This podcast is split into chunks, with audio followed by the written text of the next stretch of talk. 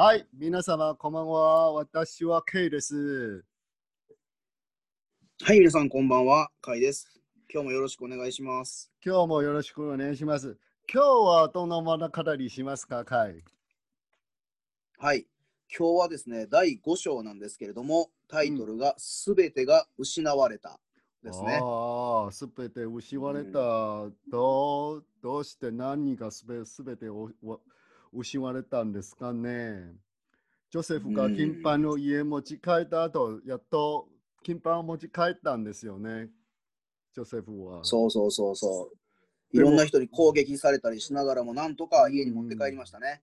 そうですね。高さ宝探しの連中も何週間でも、まあ、その気を、連中でも、まあ、家の近くに探しまして、家,、ま、家の中にも入って探しながら、はあ、そんなふうにジョセフは U ターンできませんですよね。そうですね。はい。もういつまでたってもなかなかこうんう、諦めることもしなしなかったんでしょうね、みんな。いや、やっぱり高級、高級性が温泉の人、ち近所、隣町の人は、まあ、これ、もし僕は、隣の、隣の人が神様の景色が、うかの神様からのものがありまして、私も見たいですよ。うん。うん、本気に言えば。そうだねうん自分がうん、事前の人、私はただの人ですから、うん、そして何があったんですかね。ジョセフは別のところにパ,、パウマイラから、パウマイラからうん尊敬した、ややっとその脇役脇役が登場します。この名前は。はい。これはですね、マーティン・ハリスという人物ですね。でこの人は、まあ、うんパルマイラーというその土地でも、まあ、尊敬を集める地主の一人であったというふうには書かれてますね。そうですね。この人が、まあ、はい、ジョセフがやっていることに対して興味を持つようになったと。そして、うんうんまあ、どうもこの時、マーティン・ハリスっていうのは、このジョセフ・スミスのお父さんの方のジョセフ・スミスと、まあ、年齢がよく似ていたと。はい。そして、ジョセフ自身を自分の土地で、まあ、働き手として雇っていたらしいですね。そうですね。でも、まあ、マーティン・ハリスは、マーティンは、その州の噂を聞いた聞いたところに、詳しく、あの、まあ、父、あの、ジョセフの父親聞きまして、あの、どんなことですかで、詳しい聞聞きましたんですよ。その時はジョセフまだ家帰ってないんですよね。あ、とそうですね。やっと、まん、やっと夜中以降に、やっと帰宅では、帰宅したのは、まあ、ハリ、まあ、その、ジョセフが、ジョセフがマーティンに説明しまして、その箱を、箱をこのパンを持ち上げて、こういうものです、なんですよ、見せてあげたんですよね。うん。そして、マーティンは帰るときにひ祈り、い祈りしたんです。その静かな細い声を自分のこと借り、ここちら書いてや、とても面白いよ。い祈っていると、マーティンは静かな細い声が自分のこことかたかかけるのを感じました。こうしたマーティンは、このパンは神から与えられたものであると知りました。そして、このパンをメッセージを伝えるジョセフの助け手をとなる必要があることを悟ったのですね。すごいですね。すごいですね。うん、やっと、まあ、その脇役が、まあ、マーティンが経済的な支援ではなく、あの、被疑者も、まあ、最初はエマから被疑者でとして役割しまして、やっとマーティン・ハリスが、マーティン・ハリスが、しその出番で、出番でジョセフが手伝ってあげたんですよね。そうですね。まあ、あの奥さん、うん奥さんの方はやっぱりその、藩の翻訳を、うんジョセフ・スミスが翻訳をし始めた時に筆記者として働くこともあったらしいんですけれどもやはりその主婦としての仕事もあるわけですからつきっきりでそれの仕事をするわけにはいかないわけですよね。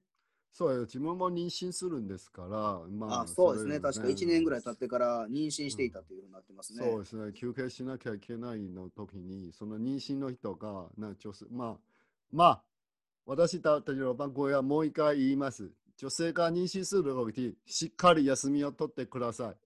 それは台、うん。あの台湾のこ台湾のルールが知ってるんですか、もし妊娠する、女性が妊娠する場合は、だいたい8か、まあ、6ヶ月以降か8ヶ月以降に、もう休み取られるんですよ。有料、有給休みを。ああ、有有給休暇有給休暇を半年取られて、うん。そして生まれた後にうん。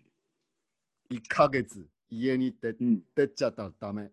1ヶ月。そしてあその鶏スープを作って、うん栄養の、とっても栄養の、うん栄養のものを作って毎日食べるんですよ。鶏鶏鶏の肉のスープ？そうですね。鶏肉スープと、へーあと魚ももあるし、ああ、なるほどね。まあ、栄養価が高いもんね。そう、栄養高いものが1ヶ月くらいにずーっと連続で食べてるんですよ。家も出かけずは絶対ダメで、その台湾のうんこのことわざ、そういう技が、そういうことをするんですよ。だから会社も、まあ、半年の有給休みを、有給休みを取られるんですね。ああ、すごいな。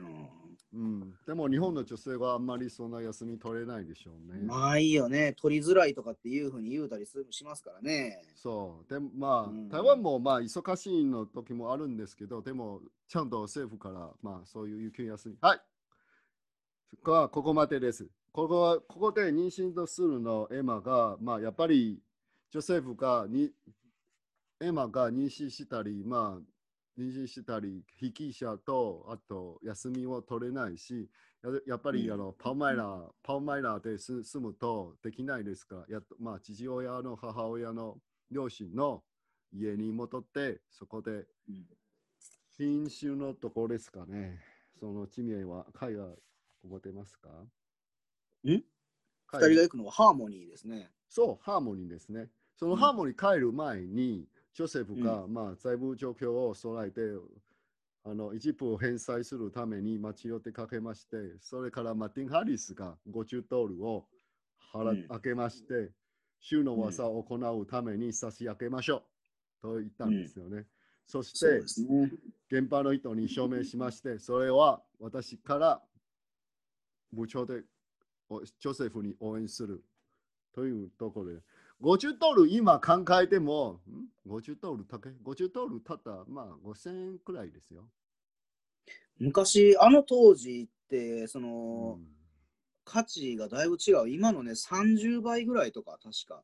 そうですよ。うん、だからさ5000円、まあ日本円に直して今がまあ50ドルっていうのが5000円うんちょっとなんでう、んまあかける30倍ぐらいですよね。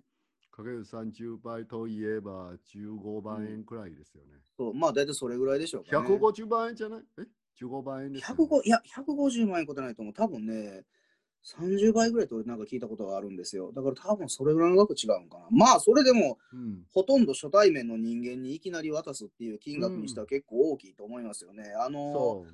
その金金額ももちろんそうなんですけど、その金銭的なものの価値っていうのも多分違うと思うんです。例えばそのジョセフ・スミスとか、お父さんのジョセフ・スミスが1日働いて得ていたうん金額っていうのが、例えば今の日本国内での日当とかいうのよりは多分だいぶ少なかったんじゃないかなと思いますよね。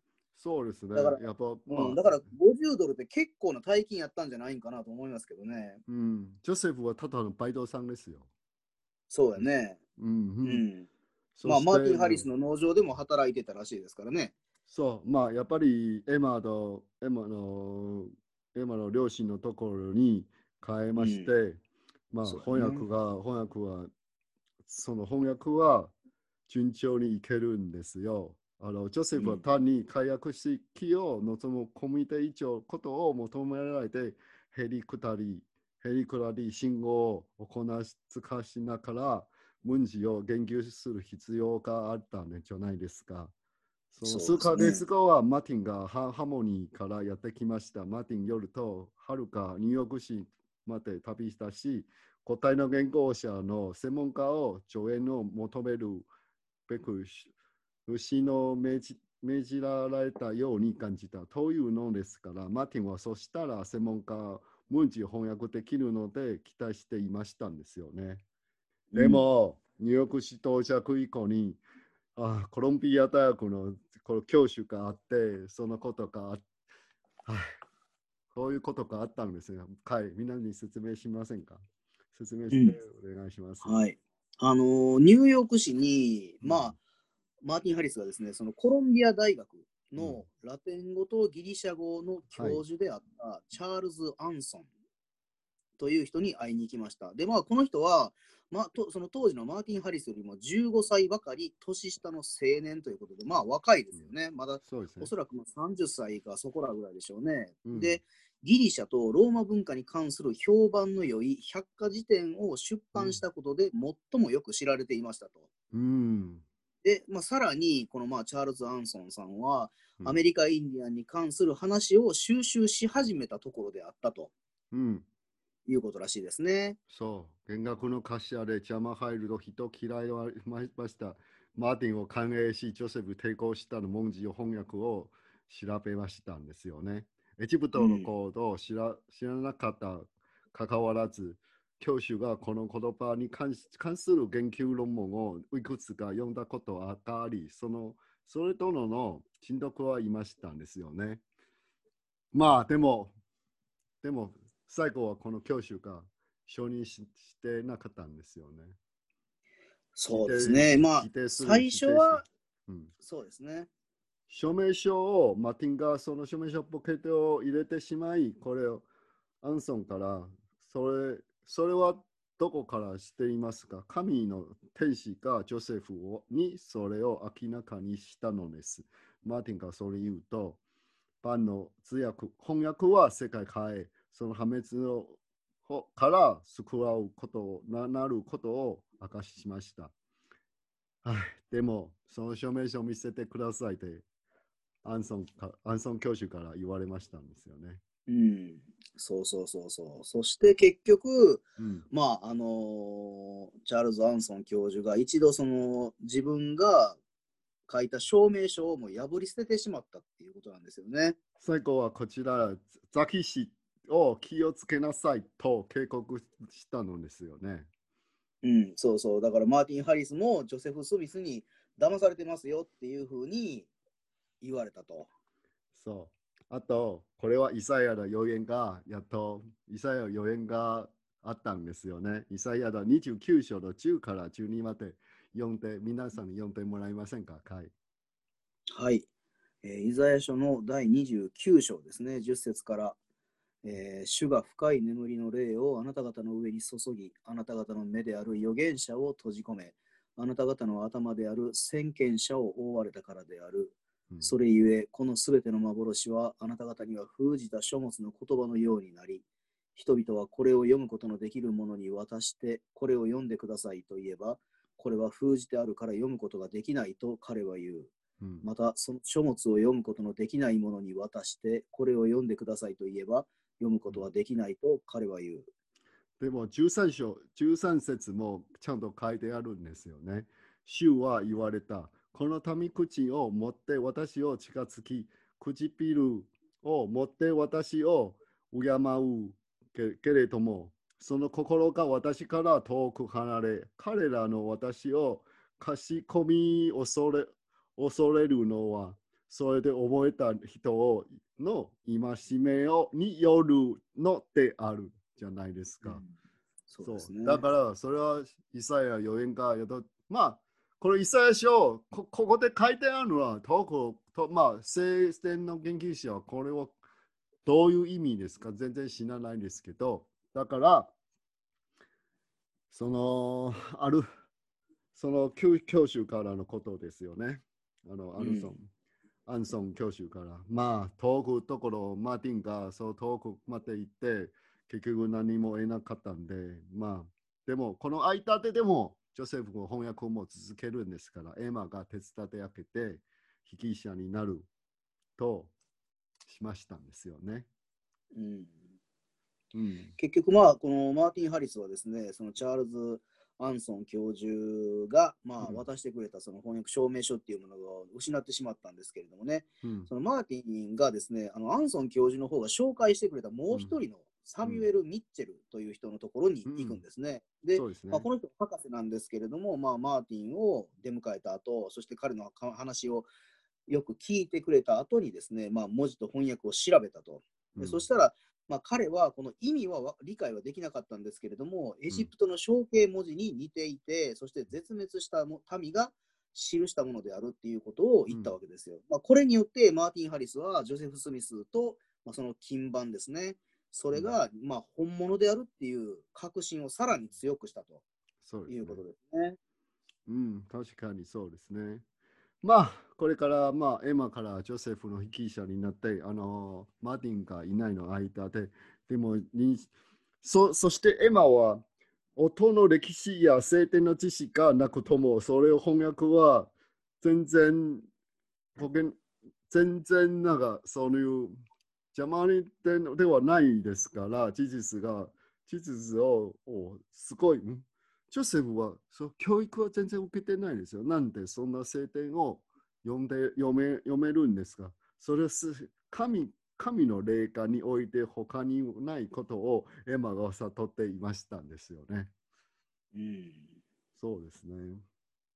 まあ、その頃、まあ、マーティンがパルマイラにから戻ってきた被被疑者を務めを引き継ぎ、じゃあ赤、赤、その赤ちゃんを生まれた間にエマが給給食を取れるようにしましたね。しかし、給食を得られる日は簡単に訪れることはありませんでした。マーティンの妻のルシーが、うんルシーですよね。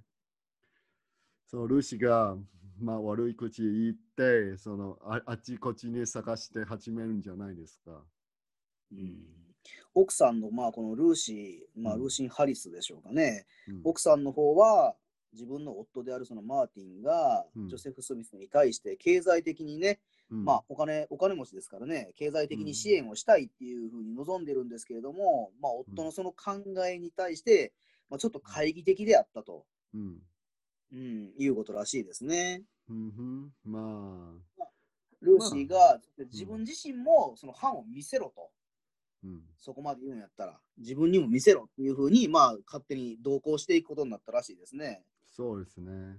まあやっぱり、まあ自分の音を何をするとかもう知りたいで、まあうん、うん逆に、まあそれそれはルシーが悪いんではないですよ、僕たちは。私を、うん私の、私の、私の感覚、見見見た目で、ルシーが悪いんではないですよ。それはただ、人として、あの音がなんでこんな貧乏、貧乏や教育受けないのある、じゃただバイトさんにそんな経済的な支援して、それから翻訳をずっと家にいないで支援してあげたんで、なんでですか？それは一般的な人もこういう感覚するんじゃないですか？うん、そうやね。うんでまあ、しかもですね、あの、この当時のそのルーシーっていうのがね、まあ結構年配で耳がまあうん相当遠くなってきたい、ななってきていたということで、まあ他の人が喋っていることがよく聞き取れなくて理解ができない場合は、自分自身のことをね、悪く言っているんじゃないかっていうふうに思い込むようになっていた。まあ、これは現代でもよくありますよね。そうですね。まあ、現代、あの、当時の方もそうでしょうけれども、やっぱり耳が遠くなったりすると、やっぱり人間ってこう自分のことを悪く言いようんじゃないんかなっていうふうに疑ってしまう気持ちっていうのは起こりやすいんで、まあ、このルーシーが特別ちょっと変わっていた人ではないっていうふうに思いますね。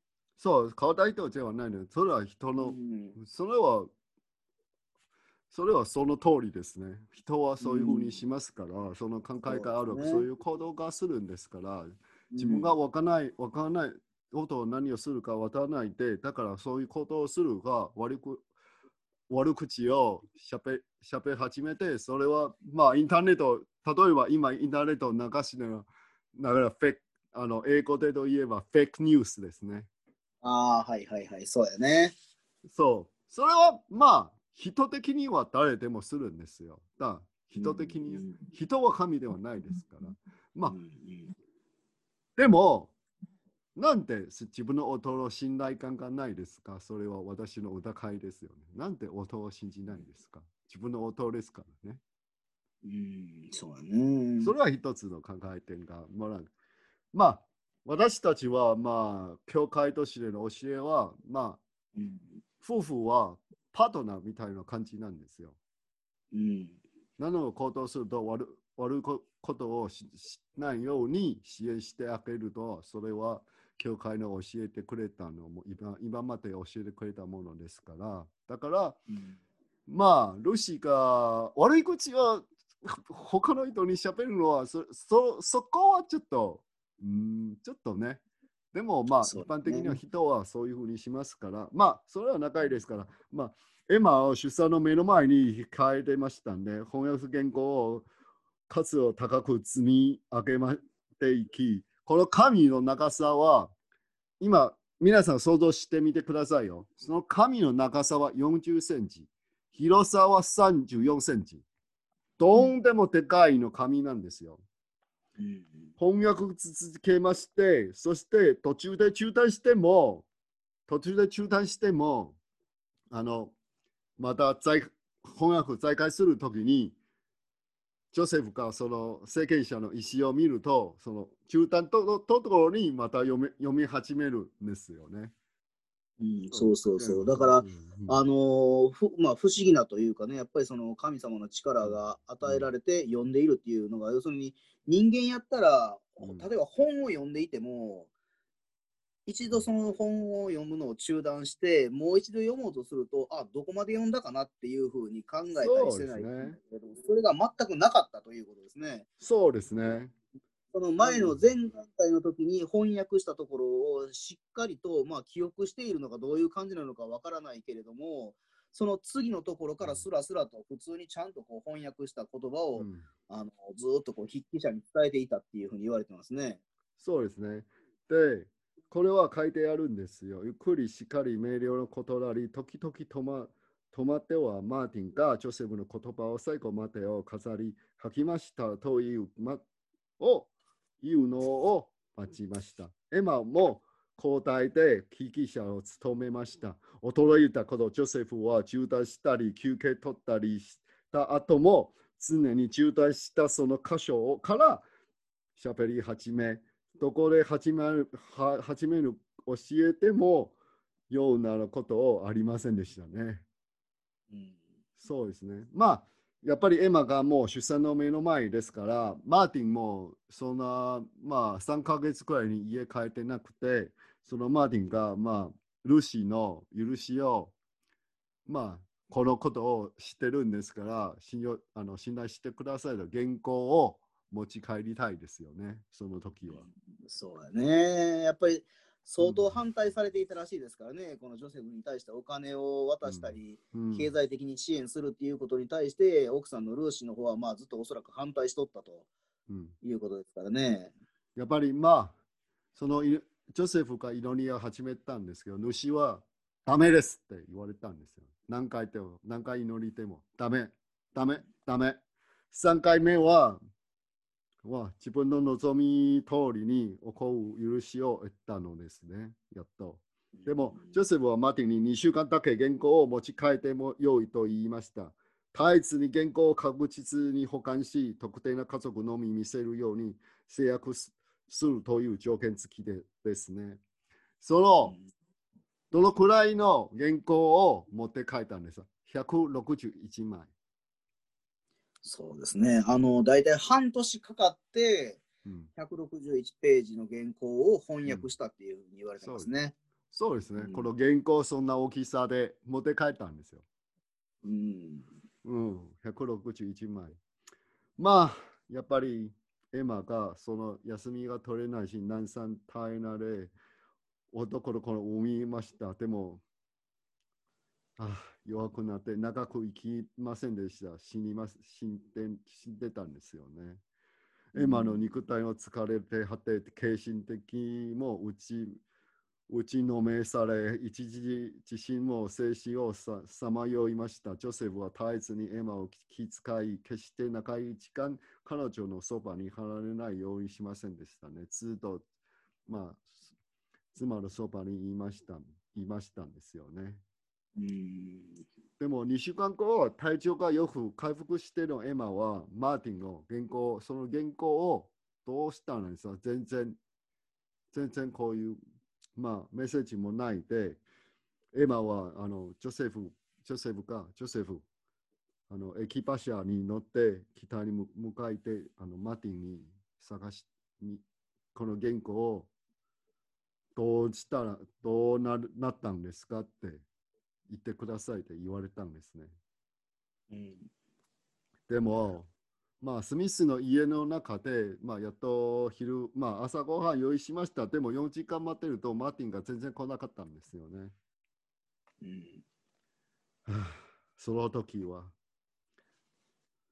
その時は、もうおしまいだって、やっと来たんで、おしまいだって、こめ、こめかみ両手を押さえを当たって、マーティンをそうを叫びましろ、午前にから切られるんですよね。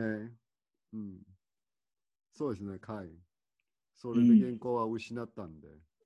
そうですね。まあ、この160ページ以上の原稿っていうのを、まあ、マーティン・ハリスに3回神様に尋ねて、うんダメって言われたんですけれど、まあ、3回目に、まあ、条件付きならいいよってうんいうのを引き出したんですよね、ついに。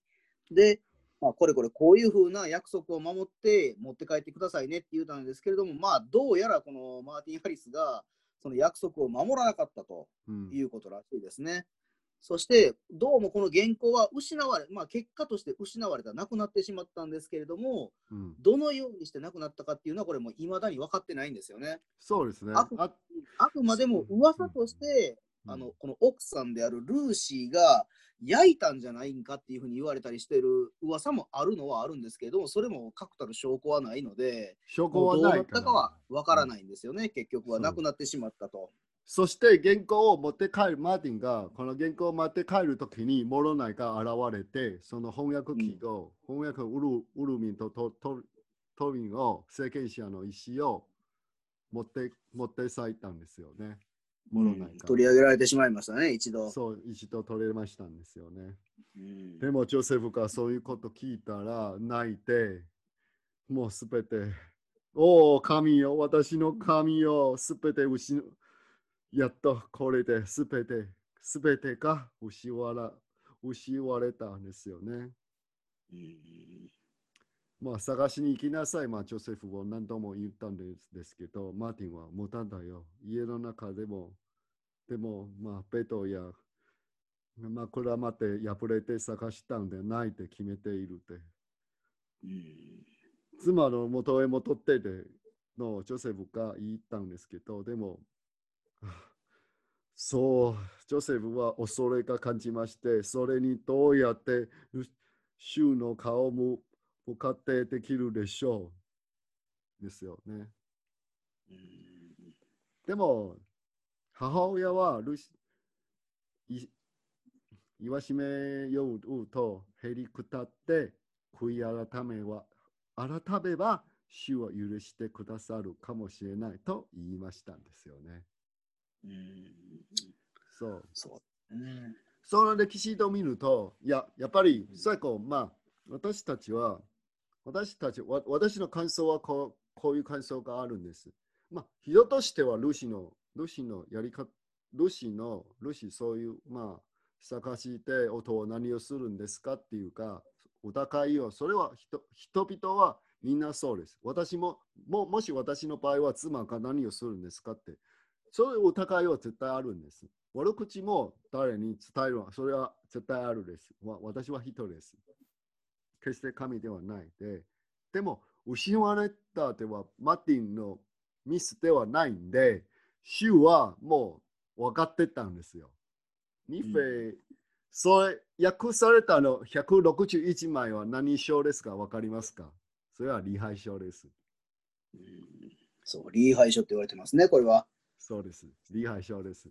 でも、リーハイ書が失われたっても、でも、モルモンがちゃんと、あの、ニニファイ一書から、その歴史をちゃんと、モルあの、まあ、ニファイの、ニファイ人とラマ人の歴史をちゃんとまた記録されたんですよ、ニファイは。うんそうですね。